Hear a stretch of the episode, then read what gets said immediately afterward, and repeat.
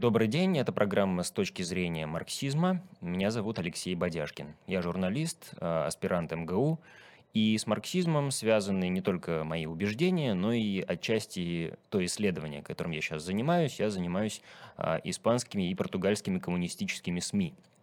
И, казалось бы, эта тема, которую мы сегодня будем обсуждать, довольно далека от Испании, но она с ней, с другой стороны, на уровне персоналей, на уровне действующих лиц довольно тесно перекликается. А, человека, которого вы видите на изображении, а, ну, я держу пари, что вряд ли многие из вас догадаются, кто этот человек, тем более, что его знаменитые фотографии стали появляться уже, когда он был в более солидном возрасте. Но этот человек э, связан с датой, которая недавно могла бы символически отмечаться. Это Рамон Меркадер, знаменитый агент.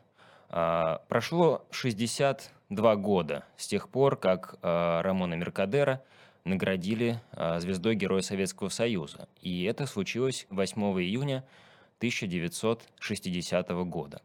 А, собственно, то, за что Меркадера наградили этой почетной э, высшей наградой в нашей стране, э, это э, событие достаточно драматичное, достаточно интересное и знаковое вообще и в нашей, и в мировой истории – это убийство Льва Давидовича Троцкого. Удар Альпинштока прославил э, Меркадера, э, Троцкого он тоже прославил многократно, хотя он уже был более чем известной персоной э, по обе стороны Атлантики вообще в мировом масштабе. Сегодня мы как раз поговорим не о Меркадере, конечно, а именно о Троцком и о троцкизме, который вообще с точки зрения марксизма является темой и популярной, и достаточно важной и актуальной. Дело в том, что троцкизм – это, к сожалению, и вообще в медийном поле, и в довольно таком обывательском, в наших обычных с вами диалогах, это такое клеймо, ну или клише, которое, которое гораздо все употреблять э, по делу, к месту и не к месту.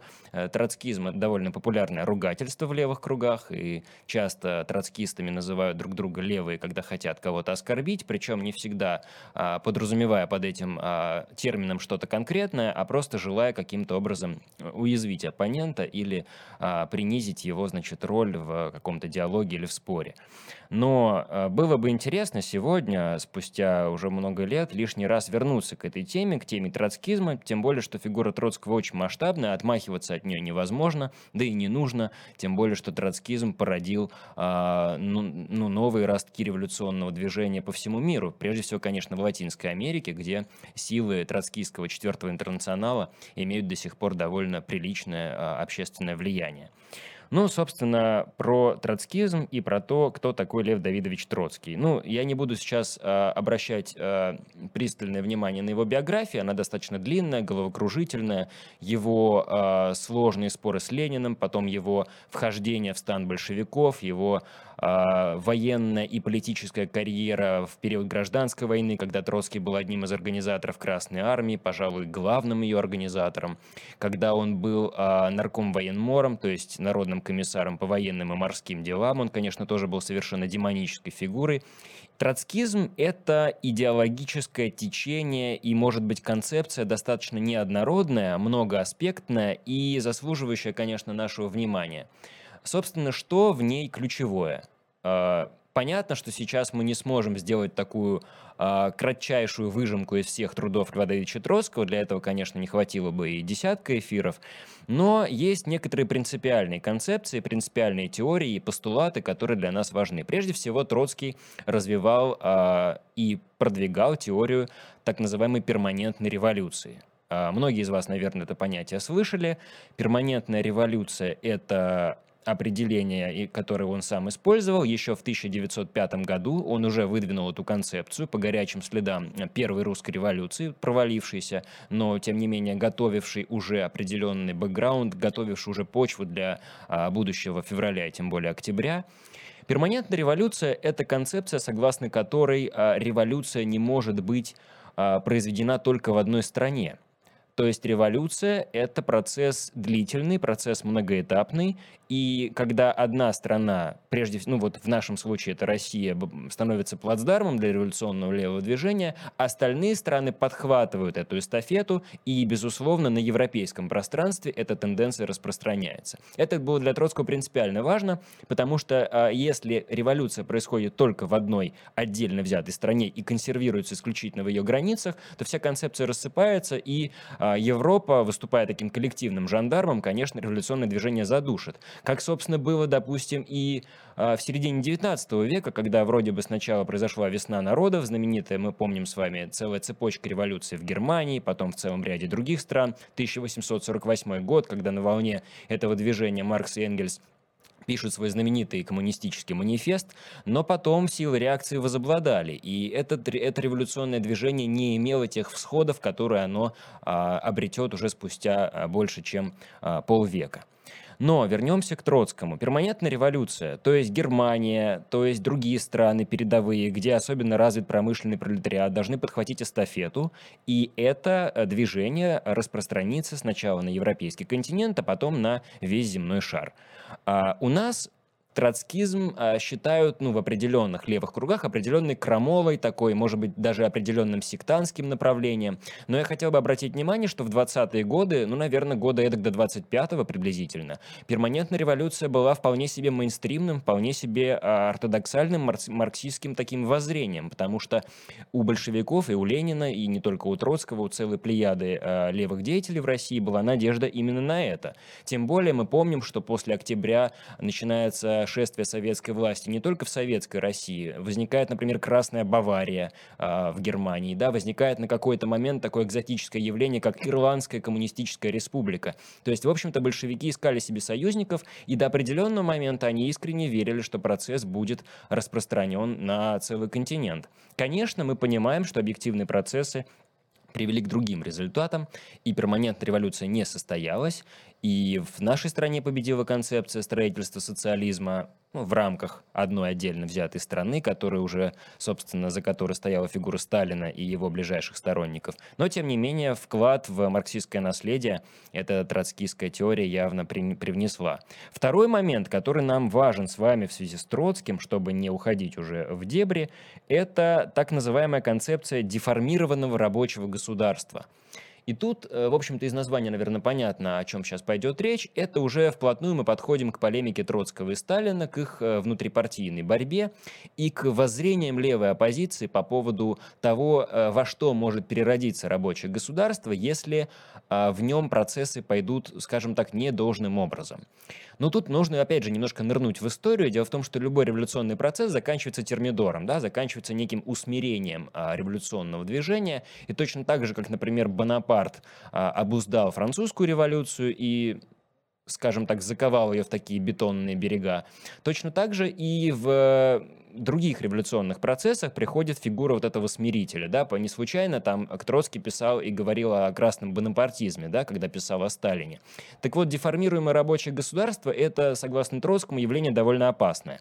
Когда вместо диктатуры пролетариата который определенный период, конечно, держится в стране, наступает а, я бы сказал, развитие и такое утверждение э, сугубо бюрократического класса, то есть бюрократической верхушки, которая и держит бразды правления в своих руках и, по сути, подменяет собой диктатуру пролетариата. Именно вот это зерно было, в общем, таким краеугольным камнем полемики Троцкого и Сталина и вообще всех дальнейших полемик между сталинцами и троцкистами, которые, конечно, находились в основном в эмиграции, ну, либо э, были а, в данном случае зачищены в рамках а, политических репрессий против а, троцкистов. Но просто нужно очистить сейчас троцкизм от э, именно такой фразерской шелухи, от многих мифологем, которые потом уже окружили это понятие. И, в общем, теория деформированного рабочего государства, она принципиально важна. Что еще хочется сказать в связи с троцкизмом? В общем-то, так и получилось.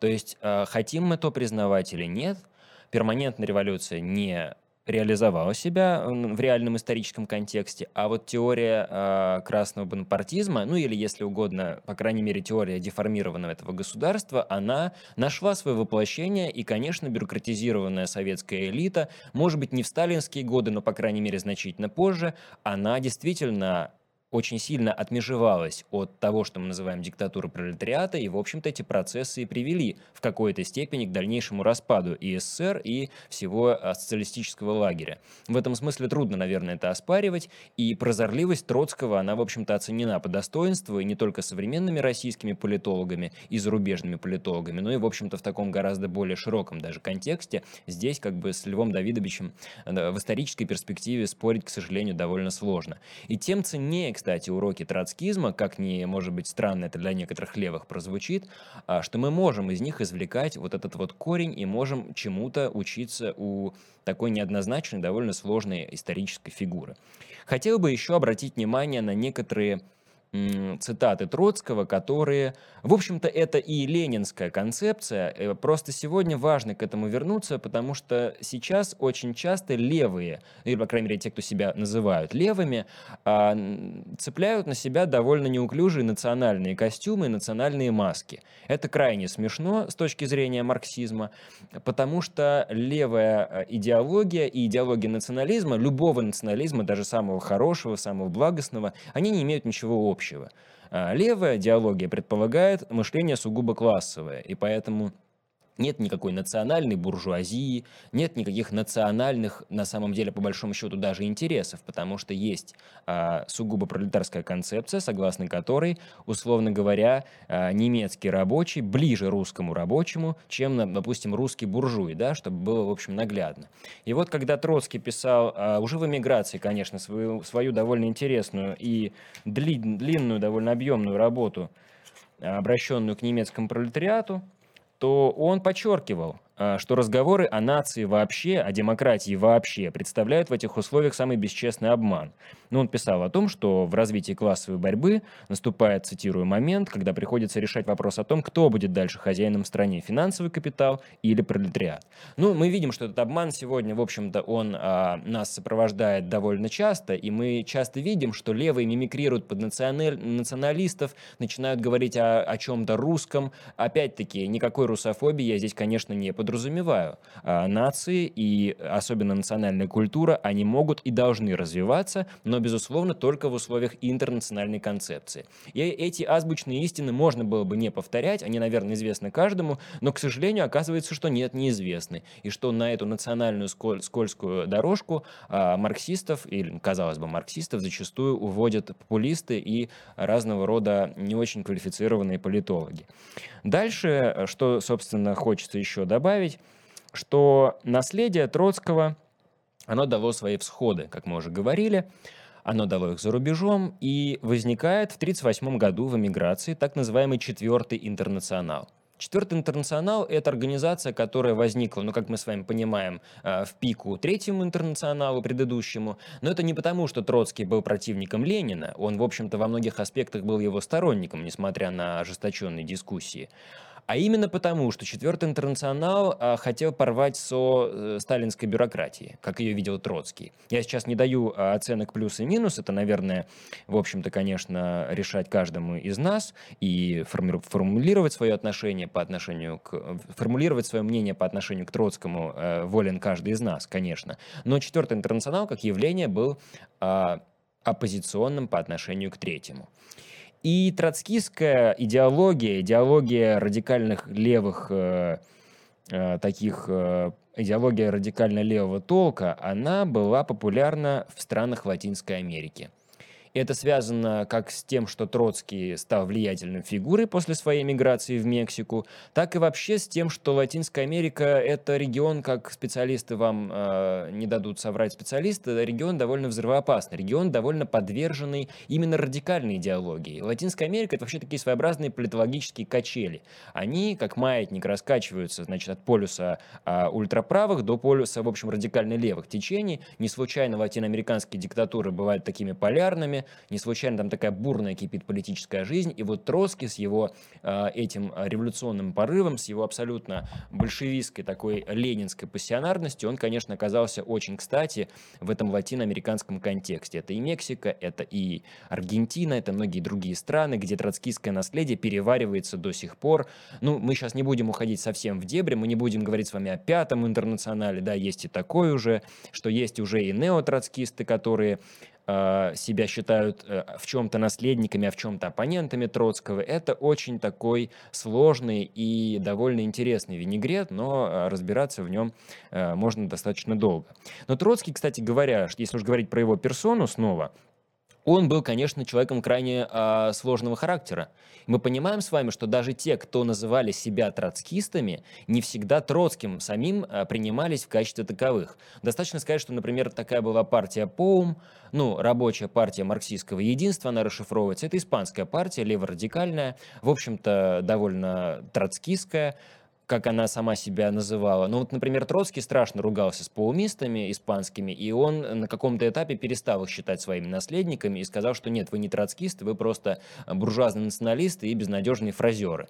Поэтому в этом смысле, кто троцкист, а кто нет, этот вопрос еще даже на том уровне был уже довольно дискуссионный. Вот. Ну и, а, собственно, самое интересное, что еще хотелось бы а, напомнить уже в контексте советской истории – у нас часто, конечно, любят говорить про конфликт Троцкого и Сталина. О том, что Сталин зачистил всех троцкистов, и отчасти это действительно так. О том, что Троцкий стал таким оппонентом Сталина на международной арене, и поэтому Сталин не выдержал и послал к нему Меркадера, потому что дальше уже не мог он выносить всего этого пропагандистского шлейфа, который распространялся вокруг сталинского СССР за рубежом, всего этого ореола, да, а, и мифологем, и довольно иногда справедливой критики. Но дело в том, что, что, дело в том, что после Сталина, уже в после сталинском хрущевском СССР, как ни странно, несмотря на весь антисталинизм, троцкизм был невозможен тем более. И сейчас, э, я думаю, что, в принципе, это очевидно, но сейчас я очень кратко постараюсь объяснить, почему. Вообще, казалось бы, да, Хрущев, он ломал все сталинское. Он, э, возможно, вот на волне вот этих 60-х годов оттепели, на волне восприятия уже в новом свете идеологии 20-х годов, да, возвращения к некому ленинскому наследию, казалось бы, почему здесь не принять что-то троцкистское и не постараться реализовать это в этой стране? Ну, неважно, стояли такие цели или нет, конечно, они не стояли, и про, про Троцкого уже все, а, уже заклейменного к тому моменту довольно забыли прочно, но в чем а, принципиальное разногласие между вообще советской концепцией развития после сталинской и троцкизмом? Дело в том, что Троцкий, как радикальный революционер, не видел ни малейшей возможности в мирном сосуществовании советского, то есть социалистического и капиталистического мира – это было табу абсолютнейшее. Только непримиримая борьба, только революция, только уничтожение последних очагов капитализма, пока на глобусе не останется капиталистов вообще. Это принципиально для троцкизма. А у Хрущева, как мы с вами помним, и впоследствии тем более у Брежнева концепция э, эволюционировала в сторону именно мирного сосуществования. Мы теперь не боремся с буржуями, мы мирно с ними ведем диалог, мы с ними торгуем, мы проводим дипломатические встречи, мы признаем э, возможность существования и соцстран, и кап-стран, и, в общем-то, даже это эволюционировало в сторону достаточно на какой-то период теплых отношений, но особенно мы помним Никсоновскую разрядку и период, когда Никсон приезжал к Брежневу в Москву, это был, наверное, такой э, кульминационный этап вот этой концепции мирного сосуществования. Троцкий, наверное, переворачивался в гробу, когда это видел или слышал, вот, ну, мы точно это уже теперь, конечно, не установим, но видно, что этот водораздел, он прошел, и это уже была не просто граница, это был такой тектонический разлом, который становился все шире и шире. В этом смысле, конечно, а, переосмысление троцкизма, оно может произойти уже сегодня в новом контексте, на совершенно новых а, основаниях и достаточно а, в новом свете. Еще несколько цитат. Диктатура в Советском Союзе имеет в настоящее время чрезвычайно бюрократический и уродливый характер. Ну, то, о чем мы с вами уже э, говорили, это по поводу как раз вырождения и трансформации рабочего государства. Я лично не раз критиковал в печати нынешний советский режим, это начало 30-х годов, который является извращением рабочего государства. Тысячи и тысячи моих друзей переполняют тюрьмы, места ссылки в наказание за свою борьбу против сталинской бюрократии.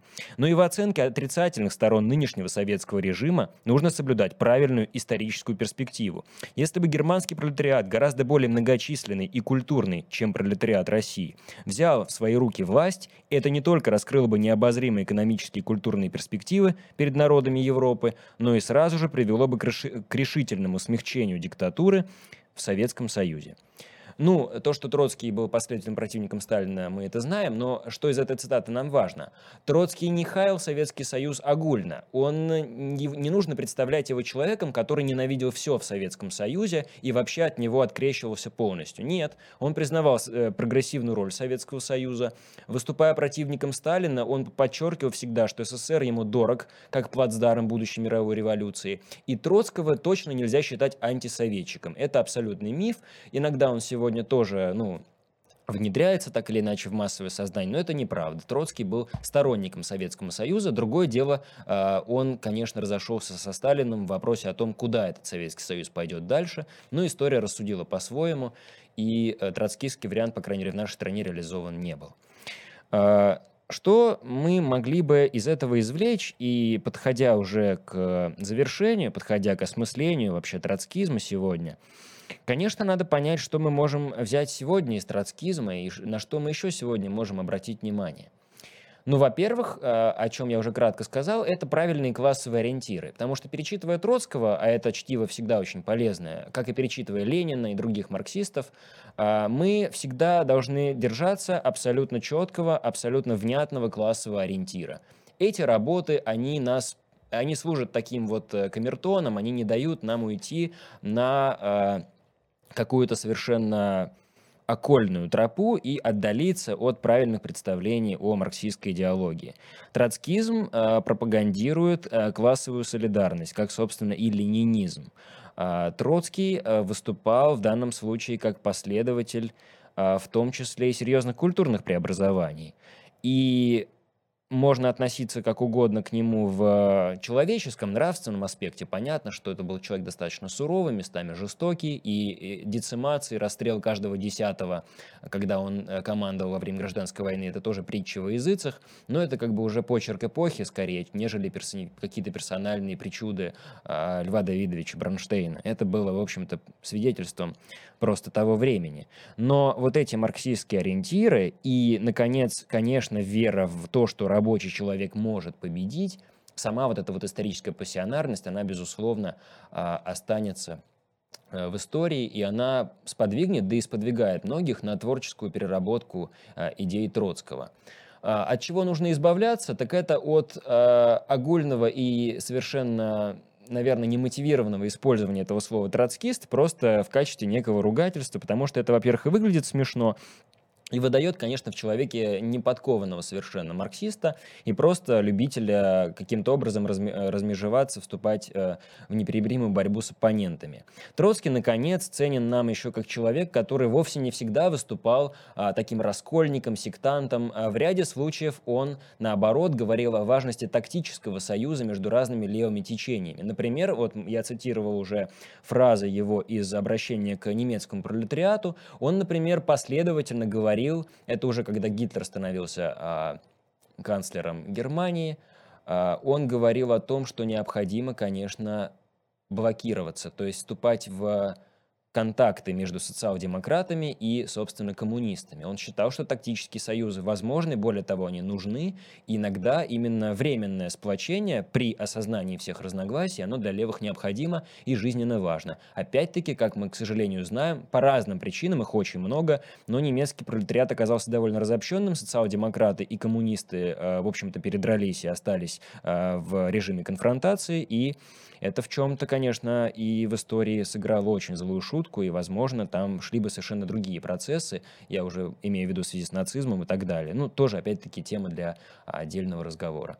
Итак, э, Троцкого нужно читать, его нужно осмыслять, с ним можно и нужно полемизировать и спорить, потому что личность противоречивая. Апологетику троцкизма я тут ни в коем случае не продвигаю, как и апологетику сталинизма, впрочем. Но это та, то, та фигура, наследие которого нам важно, и уж которая несоизмеримо крупнее, нравится кому-то это или нет, большинства сегодняшних идеологов марксизма и тех людей, которые себя а, причисляют к этому лагерю, к этому движению. В общем, а, читайте Троцкого, читайте его оппонентов, дискутируйте, спорьте, и, а, возможно, это поможет вам в будущем и в вашем, в вашем политическом мировоззрении, и в целом вообще в жизни.